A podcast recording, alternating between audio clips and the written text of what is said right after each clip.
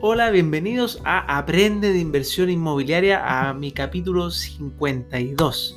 Espero que les esté gustando este programa. Estoy buscando distintos invitados y en uno en este capítulo en verdad es una seguidilla de invitados que son del mundo conocido como PropTech, de empresas tecnológicas que han ayudado a que la inversión inmobiliaria y la compra de bienes inmuebles haya cambiado en Chile para siempre en el fondo, porque probablemente no hay vuelta atrás. Hoy día estamos con un invitado extraordinario que ya se los voy a presentar, espero que les guste mucho, y sobre un tema que es muy interesante, que es el tema de la data, el tema de cómo la data puede ayudarte a tomar buenas decisiones, que es algo que a mí me gusta mucho, porque antes esto era un tema de unos pocos, guardado, escondido, y hoy día en verdad es bastante masivo, entonces me encanta cuando hay empresas que ayudan a transparentar la data a todo el mundo. Así que espero que este capítulo les guste y también les pido que si ustedes pueden compartir, si les gusta este podcast, puedan hacerlo a través de sus redes sociales. Si me pueden etiquetar mi Instagram, me harían muy feliz en francisco.ackerman. Así que vamos por ese capítulo y espero que les guste mucho. Y por eso hoy día estamos con alguien que conozco hace bastante tiempo, se llama Nicolás Gumucio. No quiero explicarte quién es porque prefiero que él se presente. ¿Cómo estás, Nico? Hola, Francisco, ¿qué tal? Muy bien, ¿y tú? Bien, gracias.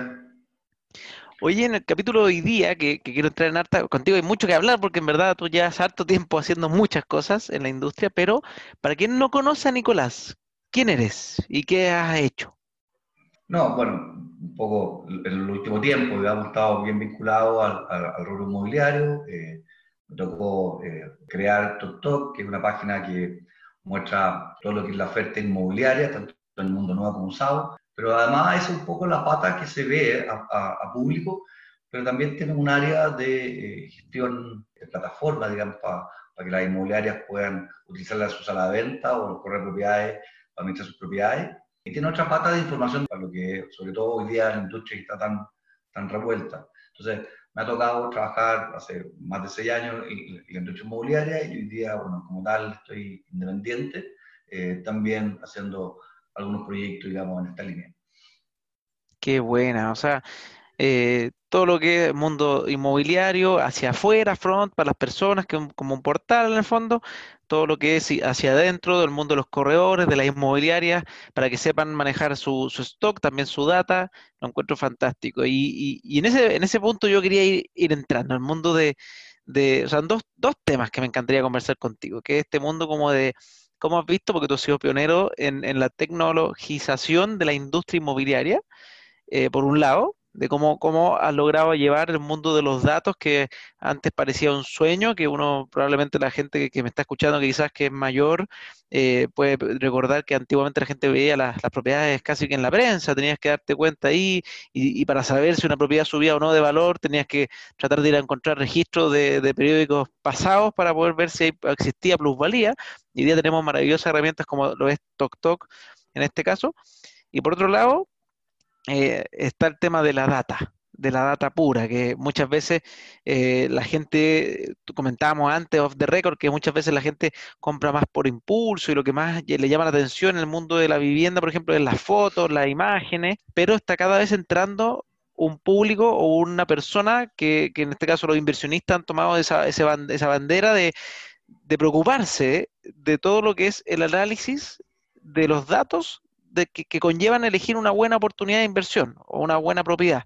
Entonces, esos dos temas me gustaría tocar contigo y podríamos partir por el tema de la, de la tecnología, que a mí me encanta porque tú eh, has llevado esto desde los inicios. Yo no, yo no, no, recuerdo cuándo se fundó TokTok, pero, pero sé que tiene ya sus varios años. TokTok partió el año 2014 eh, y esto vino un poco de antes. Yo creo que también el trabajo que hizo Portal Inmobiliario a partir del año 97 empezó a dar los primeros pasos en fondo de la digitalización en la búsqueda de propiedades.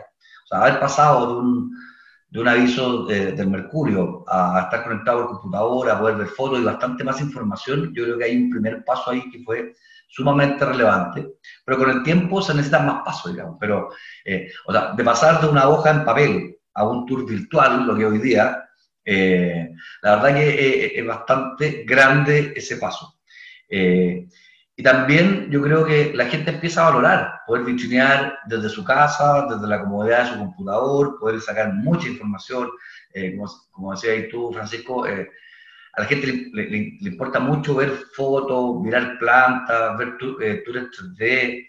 y en el mundo inmobiliario, eso ha hecho también de que la persona cuando llega a la sala de venta, primero esté mucho más decidida, y segundo, haya podido visitar mucho más salas de venta en un tiempo récord, digamos. O sea, si uno antes era capaz de visitar dos a tres salas de venta en, un fin de semana, pensando, digamos, que uno es relativamente mateo y hace una ruta y ir a ver dos o tres edificios que a uno le interesen. Eh, estoy hablando antes de que partiera el tema de la digitalización. Hoy día uno puede diseñar, no sé, 50 edificios en una tarde, si uno se instala frente a un computador a mirar eh, ya más aplicando tipos de filtros, de dormitorios, de precios, eh, de ubicaciones. Entonces, hoy día el, comprador a través de esta digitalización está mucho más informado, ¿ya? Eh, tiene la capacidad de mirar, independiente que tiene que a lo mejor cada comprador ir estructurando su propia data, porque está visitando muchas salas de venta virtuales, pero va estructurando mucha data en su cabeza, por lo tanto tiene la posibilidad que antes no, no, no se daba, digamos, de que era visitar una gran cantidad a la venta. Hoy día el comprador es mucho más informado. Y no solamente en el mundo inversionista, sino también en el mundo para vivienda final, digamos, la que, la que uno quiere eh, vivir. Y en el mundo usado, la verdad que pasa un poco lo mismo. Si uno puede mirar, no sé, a la gente que le gusta, hay gente que, así como le gusta mirar autos, hay gente que le gusta mirar casa. Y pueden pasar horas mirando casa, y eso significa que pueden estar mirando 100, 150 casas, digamos, en un fin de semana, de forma bastante rápida, y se empiezan a hacer una, una, noción de cuánto, de cuánto cuestan, de, los estados de las casas, de los años de construcción, o sea, eventualmente algo más sofisticado, a lo mejor el metro cuadrado, de, de, lo, construido, del terreno. Entonces, hoy día la, la, tecnología, la verdad que también ha acercado mucho la información a la gente y la posibilidad de estar mucho más informado en el Eso, bueno, eso, eso es lo, lo más trascendental en este mundo de la digitalización es ese, efectivamente, el tema de acercar los datos, si bien obviamente muchas veces se valora lo, visual también, todo este, lo que decías tú, los tours virtuales, que tenga una buena calidad de imagen, de hecho hay, hay una cosa bien curiosa, pero por ejemplo Airbnb, sin llegar más, más lejos, hoy día, bueno, sabemos que está complejo por el tema de las pandemias, pero Airbnb tuvo que invertir porque se dio cuenta, por ejemplo, en su mundo que es más hotelero en el fondo, tuvieron que invertir en que los fotógrafos profesionales de ellos sacaran fotos de las propiedades porque se dieron cuenta que la renta, la gente arrendaba mucho más por la imagen buena que por la imagen que subía o por la ubicación que ponían las personas. Entonces, es bien interesante ese, ese mundo porque son dos cosas distintas. Ahí eh, entra mucho el, el tema como gusto y probablemente en la venta debe ser ciertamente similar cuando es venta para vivir. La gente se guía mucho por la imagen que presente este, estas propiedades, pero, pero volviendo al tema de, los datos, es donde yo quería llevar, llevarte en la conversación, que, nos ayudes así, si a un pequeño inversionista está pensando, oye, yo quiero invertir, quiero convertirme en, en un inversionista hormiga, quizás más y crecer en el tiempo, hay datos que tienen que, que tienen que mirar. Y ahí quería saber, porque tú no solamente te dedicas, me imagino, a, ser emprendedor, como has sido con TokTok, sino que también has sido inversionista inmobiliario o asesoras a personas por temas de, del mundo inmobiliario. ¿Y qué datos son los datos que uno diría, oye, qué relevantes son esta data que hay que manejar cuando estás pensando en comprar bienes inmuebles, por lo menos desde un punto de vista de inversión? No sé si maneja ese, ese, ese hilo. O sea, sí, yo creo que la, decisión de compra a un inversionista y una persona que va a vivir, como bien tú lo marcaste, una bien emocional, y ahí donde se mueve mucho la fotografía, la gente que ha entendido que las buenas imágenes y la buena fotografía es relevante. Y hay un mundo inversionista que la compra mucho más técnica, que efectivamente lo que, y ahí es donde efectivamente también se ha podido avanzar en temas digitales, yo diría que un porcentaje no menor de inversionistas que compran incluso sin haber visitado la propiedad. Y, eso va a seguir, va a seguir sucediendo. La, la compra es más técnica y se deberán mirar datos. O sea, un inversionista finalmente, ¿qué es lo que está en general buscando? Rentabilidad. Y para ver la rentabilidad, la forma de hacerlo, y es mucho más técnico, digamos, y a lo mejor voy a caer en algunos tecnicismos, pero al final el valor de un metro cuadrado de compra tiene que estar correlacionado, digamos, con el valor de un metro cuadrado de arriendo, para que de ahí, efectivamente, de la rentabilidad, hay muchos inversionistas hormiga que lo que quiere es calzarse, en el fondo, su dividendo con el valor de arriendo. Entonces también uno empieza a decir, bueno, ¿cuánto tengo que poner de pie para que me dar el dividendo con el arriendo. Entonces, es mucho más de Excel que de PowerPoint, por decirlo de alguna forma, o, de, o de Paint, ¿ya? Eh, un inversionista efectivamente va, va, va a vitrinear menos eh, desde el punto de vista de diseño y fotografía y va a mirar probablemente mucho más lo que te decía, en cuánto puedo arrendar esta propiedad, en cuánto la puedo comprar, cuáles son los formatos que, que son más rentables, si de un dormitorio un baño, si de dos dormitorios un baño, si de dos con dos, si me conviene, qué sectores son los que son más rentables. Hoy día, en general, bueno, las unidades de, de menor superficie, en general de un dormitorio, dos dormitorios, es lo más rentable y particularmente en la zona más, más céntrica, lo que puede ser Santiago Centro, San Miguel, Independencia, eh, La Cisterna, eh, Estación Central, o sea, son, son zonas que hoy día están, están siendo bien apetecidas por los inversionistas, en formato, como te decía, de programas pequeños, porque además el, el aumento, o, el aumento histórico de arriendo en Santiago ha ido disminuyendo, o sea, si hace 10, 15 años atrás, eh, dos tercios de la gente propietaria, en Santiago hoy día ya el 55% es propietario, o sea, el tema de arriendo ha ido subiendo y con la inmigración más aún. Entonces, en ese sentido, yo encuentro que la mirada de un inversionista debe ser mucho más técnica e irse directamente a los números. Y como decía yo, sacar esta relación de rentabilidad entre cuánto compro y entre cuánto puedo arrendar.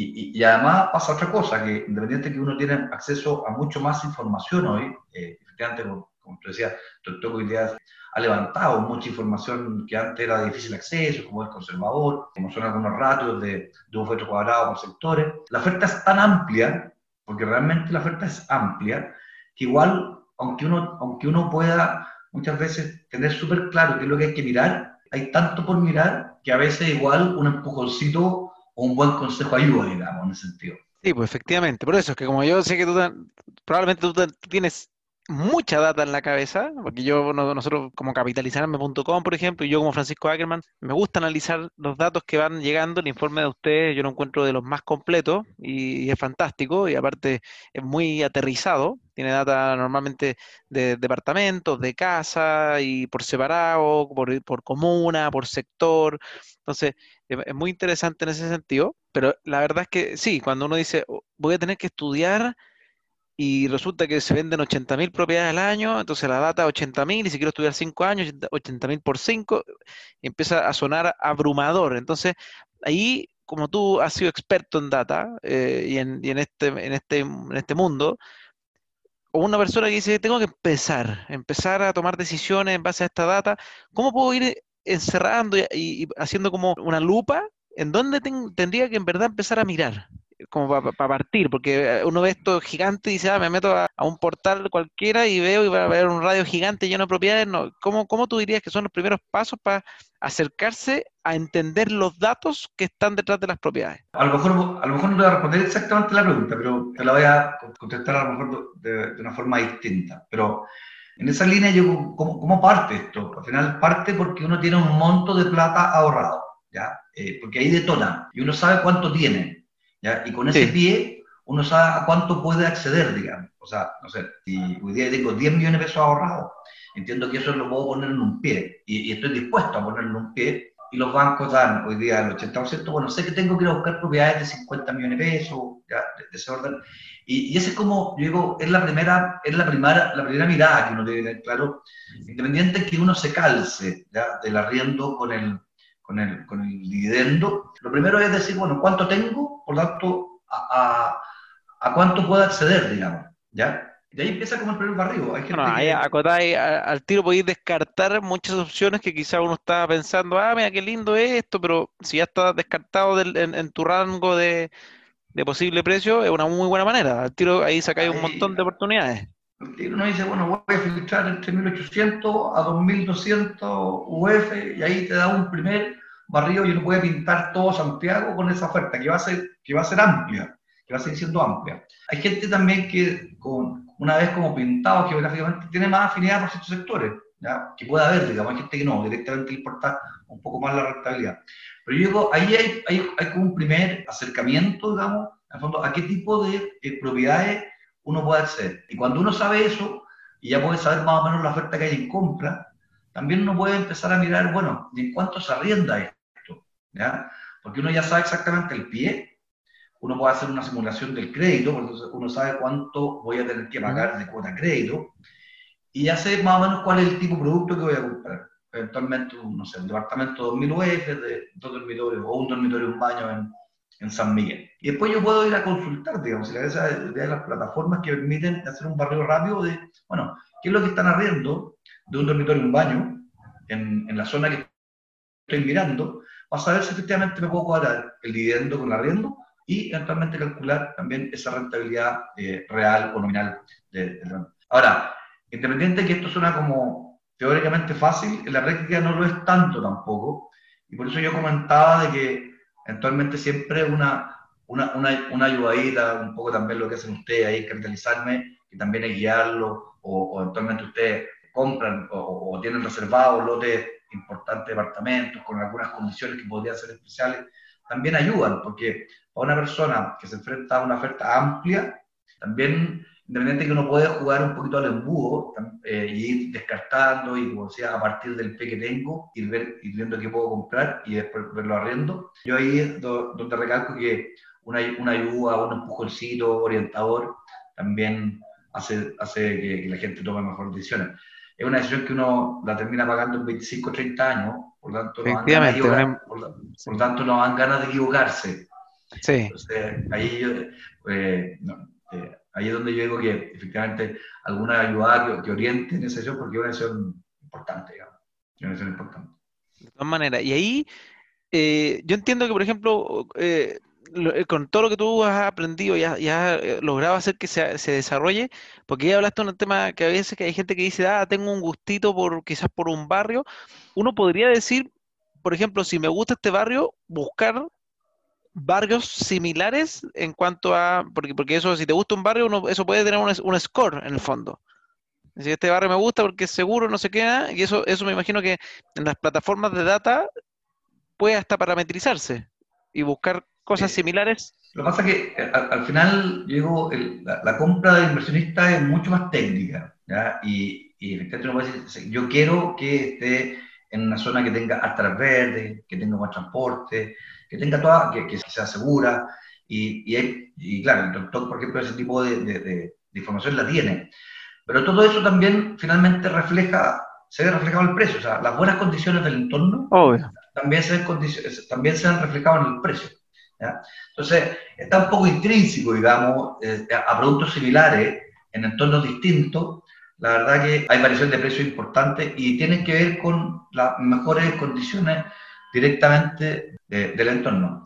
Ahora, otra cosa que también yo creo que es importante considerar en la compra de, por un inversionista, no solamente esto de cuadrarse el arriendo con, con, con también, entender de que, eh, bueno, hoy día estamos pasando minutos probablemente un poco más complejos, digamos, pero las propiedades históricamente han tenido probabilidad, y probabilidad que no es menor, ¿ya? Eh, han tenido eh, eh pluralidad cercana al, no sé, 5, 6, 7% históricos más atrás, digamos que han sido pluralidad súper alta, que pluralidad normal es, pensar entre un 2 o un 3%, lo que venga probablemente este próximo año va a ser bastante más plano en términos de pluralidad, pero si uno que tiene una casa 20, 25 años como inversión para, para la jubilación, eso va a generar pluralidad. Y, y como decía, en un país normal, las pluralidades son del torno al 2 al 3% también, hay que considerarlo que es un activo que también va creciendo en el tiempo. Que no solamente se cuadra el dividendo eh, con el arriendo, sino también va creciendo en el tiempo. Sí, porque uno eh, tiene dos negocios en, el mundo inmobiliario normalmente. La rentabilidad, lo que te renta ese, ese activo, y la plusvalía es como el gran otro. De hecho, hay otro capítulo de este mismo podcast que hice con, con don Cristian Armas, que él me decía su refrán, que era plusvalía igual alegría. él decía que, que ahí estaba, eh, eh, a ojos de él por lo menos, ese era lo que él consideraba mayor negocio. Pero así como él, hay gente que le encanta la renta, o sea, los multifamily nacen en base al negocio de la renta. Eh, le gusta que haya un activo que tenga una rentabilidad fija, lo más proyectable posible, lo más estable posible. Pero no, no hay que olvidarse que finalmente es un activo que uno tiene a UF más 2 o UF más 3, digamos, y eso no es tan fácil de conseguir en la banca, obviamente, ni en depósito de plazo, ni nada. Entonces, es un activo que también está creciendo en el tiempo, además de uno ir cuadrado en lo que es dividendo, arriendo, o no sé. la rentabilidad hoy día está no cercana al 5%, eh, pero si uno le suma la probabilidad del 2, efectivamente se hace un instrumento atractivo de inversión si uno lo quiere mantener en un tiempo, digamos, para que genere realmente valía. Esto de comprar, comprar y vender en periodos cortos, como sucedió años atrás, digamos, probablemente eso, ya eh, no va a pasar. O sea, no vamos a ver las probabilidades que vimos históricas para. Sí, yo, yo comparto su opinión. De hecho, es algo que, que es como, y, y, podrá sonar emblemático y como que no, pero ¿cómo? Pero los últimos 10 años, yo entre todos los estudios que estaba haciendo, como de, y entre más capítulos hago y conozco gente más experta, me he dado cuenta que vivimos un veranito de San Juan extraordinario. Para la gente que se dedicó al mundo inmobiliario cuando empezaron estas reformas tributarias del 2010, el IVA, eh, todas estas cosas que fueron pasando, la entrada del mundo inversionista, porque también antes era la gente que compraba era para vivir, y habían inversionistas, pero eran, eran como selectos, desconocidos, los amigos de los amigos, y esto como que se destapó la olla de, oigan, es un producto muy bueno, vengan a comprar, que dentro de esos que destapó la olla podría considerar a capitalizarme uno de ellos porque lo hicimos más masivo. Y, hay unas plusvalías muy grandes en los últimos años. Y de hecho, en los mismos informes de, de TokTok que yo reviso eh, en los últimos seis años, 50%, cosas que son más de 10% anual en algunos sectores, lo cual es extraordinario. Pero coincido contigo que que como que está llegando a un nivel de plusvalía relativamente estable, porque antes las diferencias, por ejemplo, las rentabilidades entre arriendo y dividendo eran, eran grandes. De hecho, un, un activo te podía generar un 9, un 13% anual solo en arriendo, y hoy día está llegando a lo que los fondos de inversión norteamericanos consideran estable, y acá en Chile hoy día los fondos van a lo mismo, que es una rentabilidad de un 4,5, 6,5 anual, y sería. Y si, y si la plusvalía creciera mucho y los arriendos no van a crecer a la misma par, estaríamos en un problema, porque habría negocios que ya no son rentables y quién va a comprar si no es rentable. Entonces, eh, la plusvalía ya no se ve como que se va a pegar esos saltos cuánticos, que probablemente era porque estaba alcanzando al nivel de la rentabilidad que entregaba por ser un instrumento eh, más riesgoso antes, porque los empleos eran informales, entonces era un negocio riesgoso. Hoy día está todo tan formal que está más, es un negocio de poco riesgo, pero con alta estabilidad. Sí, lo, que, pasó entre el año 2009, cuando posterior a la subprime, hasta el año 2019, eh, es una década completamente atípica. ¿ya? O sea, eh, hubo propiedades que se duplicaron en 10 años, así dicho como bien en general, bien en general porque depende del común y todo, pero, pero efectivamente hay, propiedades que en 10 años duplicaron su valor, y en UF, no en pesos. Eh, y eso es lo que no deberíamos volver a ver hacia adelante. De hecho, yo creo que viene un par de años que va a ser bastante flat. ¿ya?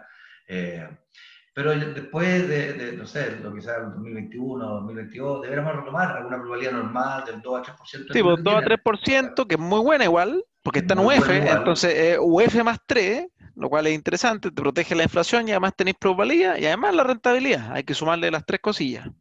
Sí, en el fondo yo solamente quiero eh, comentarte que hoy día a un inversionista debe pensar de que debe estar algún, algún plazo que no sea tan acotado. Ya en algún minuto esto pasaba que se compraban, compraban blanco y después de dos años terminaba vendiendo y trataba de hacer como una pequeña pasada, digamos.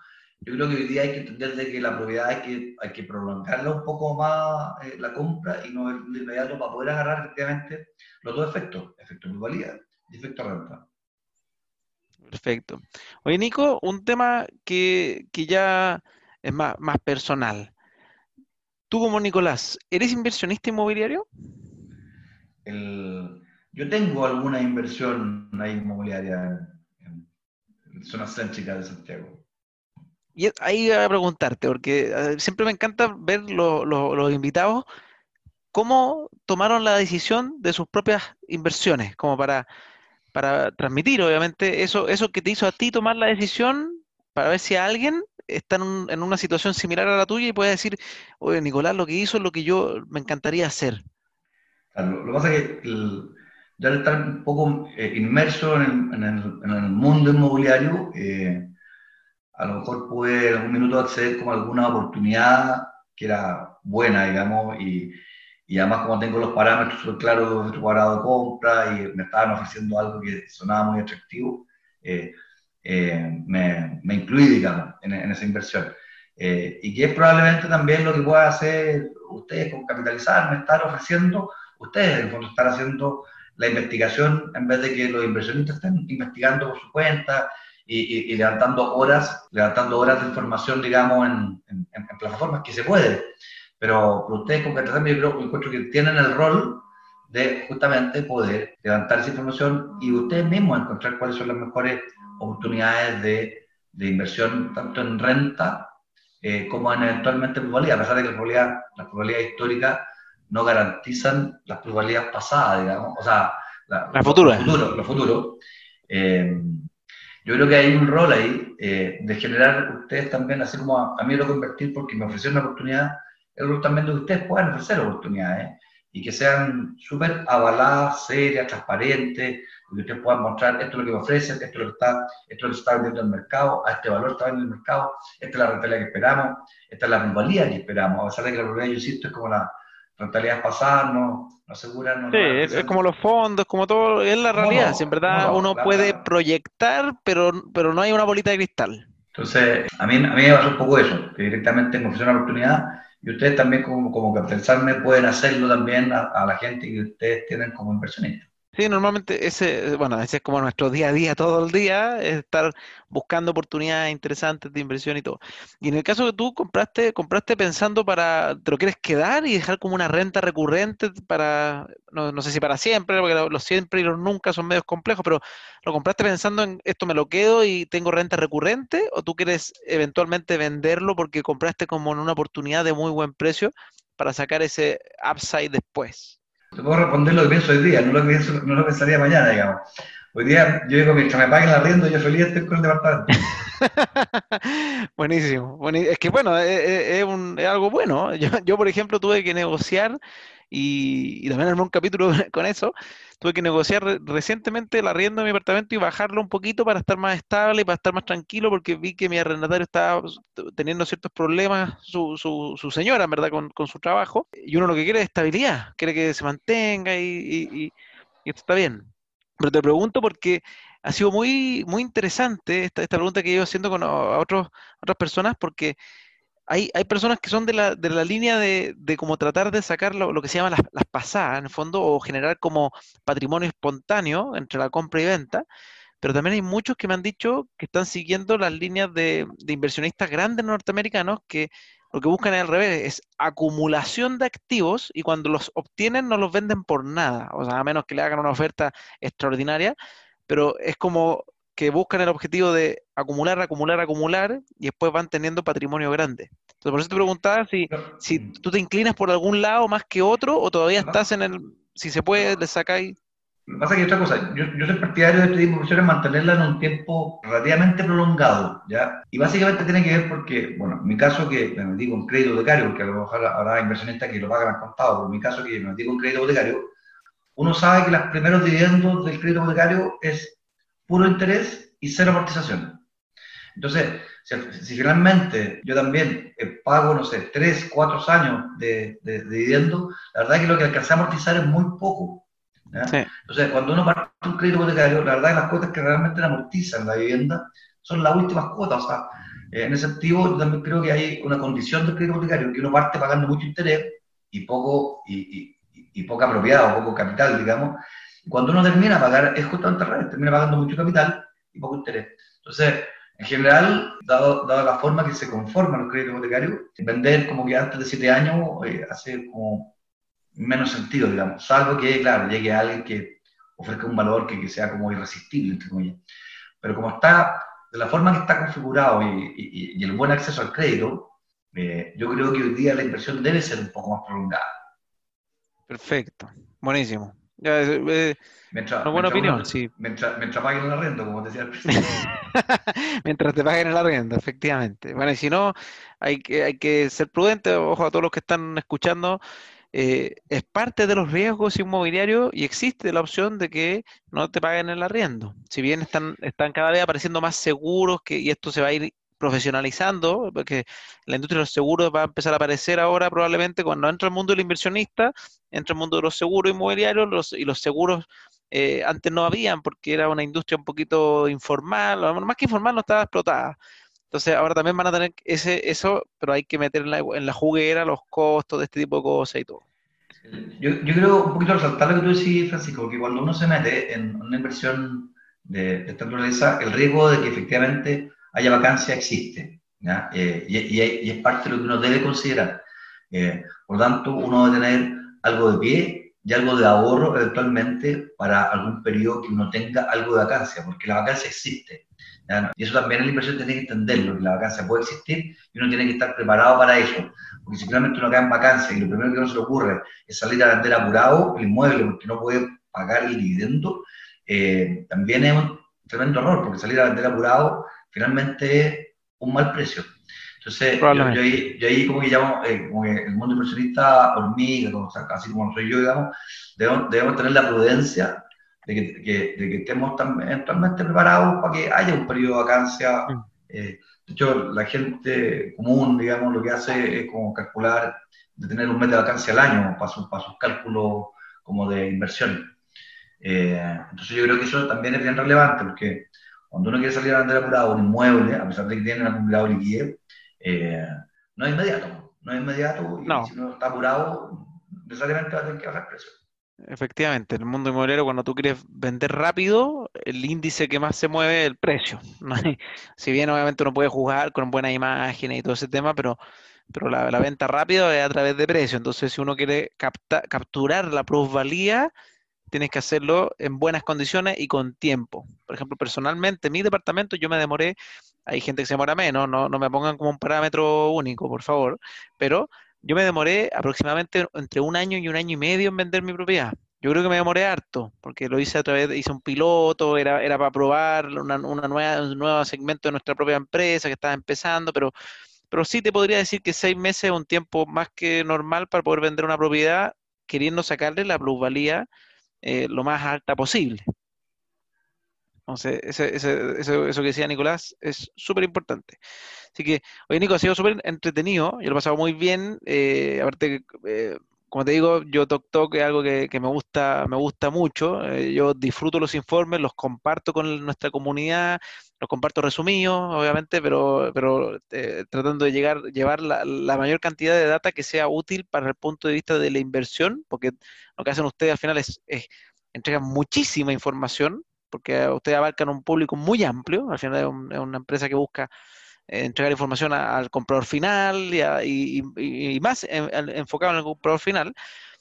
Y, eh, y nada, y, te, felicito en verdad, porque es, data que a mí me ayuda, como Francisco Ackerman, como capitalizarme nos ayuda, y creo que están ayudando a millones de personas. Tú me estabas diciendo que, de hecho, los últimos meses estaban teniendo más de 3 millones de visitas, lo cual habla para ojos míos de que están haciendo las cosas bien.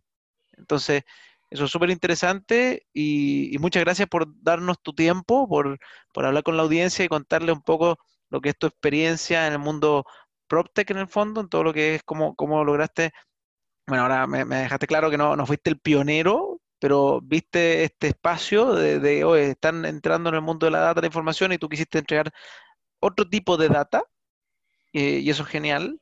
Y por otro lado, el mundo, tu punto de vista desde, si bien no, no eres inversionista hormiga, no, no, no te has puesto, no estás dedicado a esto, porque lo tuyo probablemente es más ser empresario eh, o emprendedor, pero también es interesante saber tu punto de vista en base a todo lo que has aprendido. Sí, pues gracias Francisco por la invitación. Ahí a lo mejor daba un capítulo completo eh, todo lo que tú, puedes ofrecer y, y, a lo mejor puede ser otro, otra instancia de que alguien de Doctor Vigilante pueda explicar a la gente a todo lo que pueda acceder o, no sé, ahí, Yo feliz, yo feliz, porque hay Recoveco, ahí interesante. pero fue una forma de, democratizar información que, era de difícil acceso, que, es público, pero de, bastante difícil acceso. Eh, y como si tú puedas ver algunos recovecos, algunos laberintos del submundo de la data, digamos, que a lo mejor es, bueno guiarla y puede ser interesante a lo mejor usted tener un capítulo aparte de, de cómo poder informarse de la mejor forma. Yo feliz, feliz de eso. Así que eso, muchas gracias y ahora sí, a todos nos vemos en otro capítulo de Aprende Inversión Inmobiliaria. Chao Francisco, te